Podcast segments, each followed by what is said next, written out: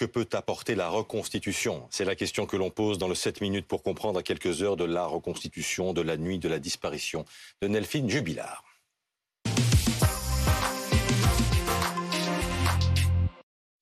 La disparition de Delphine Jubilard, c'était il y a deux ans, quasiment jour pour jour. Avec nous ce matin, maître Emmanuel Franck, l'avocate de Cédric Jubilard, l'ex-époux de Delphine, le principal suspect dans cette affaire. Bonjour et merci d'être avec nous. Mélanie Bertrand du service police-justice de BFM TV nous, nous accompagne également. Cette reconstitution, elle aura lieu ce soir à 20h en présence de Cédric Jubilard.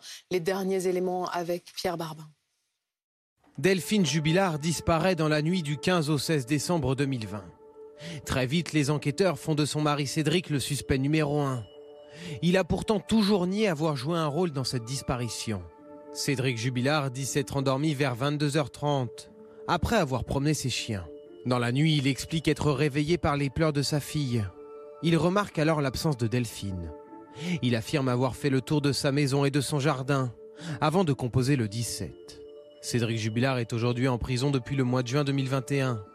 Il y a eu six demandes de remise en liberté, toutes refusées. Il est mis en examen pour homicide volontaire par conjoint. Delphine Jubilard reste introuvable et aucune scène de crime n'a été identifiée. Maître Emmanuel Franck, cette reconstitution, vous la demandiez depuis, euh, depuis longtemps. Qu'est-ce que vous en espérez? Alors, il faut d'abord savoir que c'est un acte qui est assez classique hein, en matière criminelle. Dans toutes les instructions criminelles, euh, elle se solde évidemment par une reconstitution. Nous, ce que nous attendons dans ce dossier, et plus que dans d'autres dossiers, euh, c'est d'être fixé sur la, la position de l'accusation quant aux éléments matériels. C'est-à-dire qu'il ne va pas suffire de dire euh, que Cédric Jubilard est, est, coupable du meurtre de sa femme parce qu'il ne peut en être autrement, parce que forcément elle est morte et parce que forcément c'est lui. Il va falloir à un moment donné que la justice soit en capacité d'expliquer point par point ce qui a pu se passer hmm. cette nuit-là. Vous faites allusion à quels éléments quand vous dites que bah, peut-être certains de ces éléments peuvent être écrasés par cette reconstitution?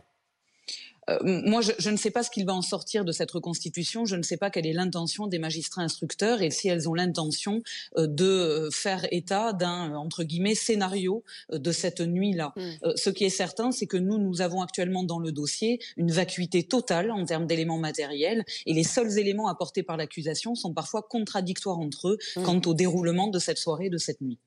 Comment Cédric Jubilard appréhende-t-il cette reconstitution? Je, je, crois que d'une part, euh, c'est la première fois qu'il retourne sur les lieux depuis qu'il a été placé en détention. Donc j'imagine que d'un point de vue psychologique, euh, ça doit avoir un retentissement particulier. Ce qui est certain également, c'est que d'autre part, il est extrêmement impatient de savoir précisément ce qu'on lui reproche pour mm. pouvoir euh, se préparer à se défendre.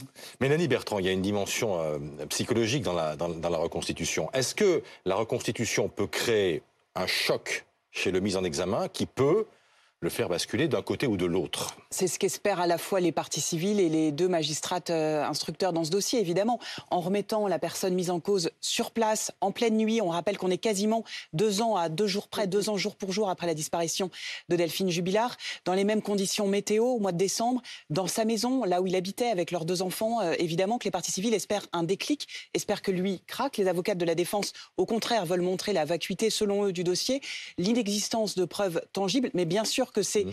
la principale attente des partis civils. Mais vous voulez bien nous quelque chose. Vous voulez bien nous décrire comment se passe la reconstitution C'est-à-dire qu'elle va vraiment durer toute la nuit Alors, ça sera en temps réel? Peut-être pas, parce que effectivement, il y a un gros laps de temps pendant lequel Cédric Jubilard dit moi je dormais, je n'ai rien entendu, ce sont les pleurs de ma petite fille euh, qui m'ont réveillé vers 4 heures du matin. Donc est-ce que les juges vont attendre ce délai entre 22h30 au moment où il va se coucher et 4 heures du matin? Peut-être pas. Peut-être mm. qu'il y aura une certaine accélération ou une pause, c'est possible entre 22h30, 23h et 4 heures du matin. Ça, c'est vraiment à l'appréciation des deux juges. Ce sont elles deux qui vont mener euh, cette opération et qui ont toute l'attitude pour décider du timing, du séquençage de cette reconstitution. Mais c'est-à-dire très concrètement, elles vont dire à Cédric Jubilard, voilà, euh, qu'est-ce que vous faites à telle heure et vous, et vous mimez, vous refaites les, gestes avec cette particularité qu'il nie les faits. Donc peut-être que la, maître va me, va me confirmer ou pas, mais lui va sans doute refuser de se prêter à des gestes qu'il nie avoir commis.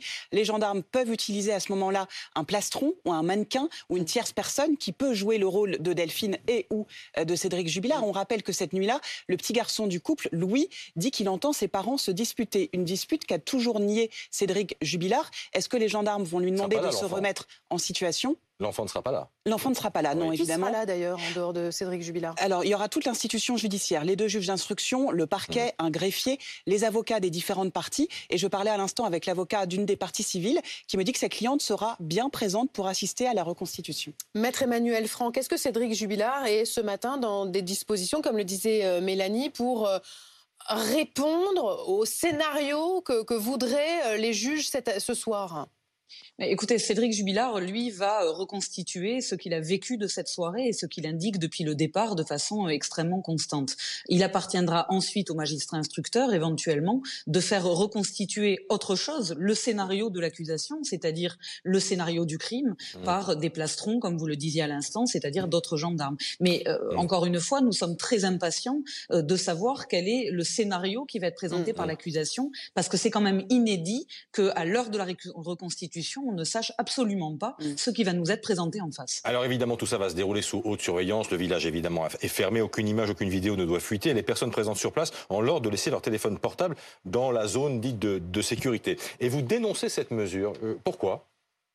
Écoutez, nous sommes euh, avocats, donc nous sommes soumis à une déontologie, nous sommes une profession réglementée, nous n'avons pas besoin qu'on nous interdise d'avoir des téléphones portables pour ne pas commettre des délits.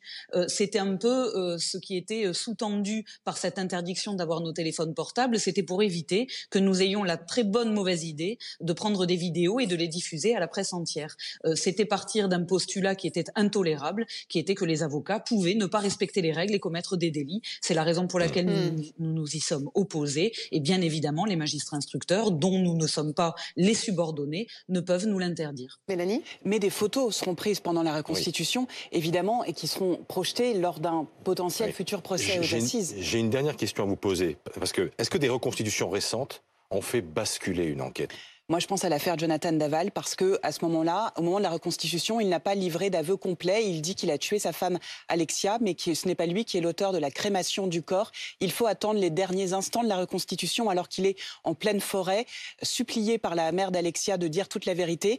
Jonathan Daval demande un court moment d'aparté avec son avocat et il revient et il dit oui c'est moi qui ai brûlé le corps donc oui il y avait eu un, un déclic pendant ce moment-là. Vraiment, d'un mot, est-ce qu'il y aura des membres de la famille de Delphine qui assisteront à la, à la reconstitution? C'est la grande interrogation. Et leur avocat sera présent, mais il n'est pas en mesure de dire si ses clients à lui seront là également ce soir. À partir de 20h, donc ce soir à Cagnac-les-Mines. Merci beaucoup à toutes les deux.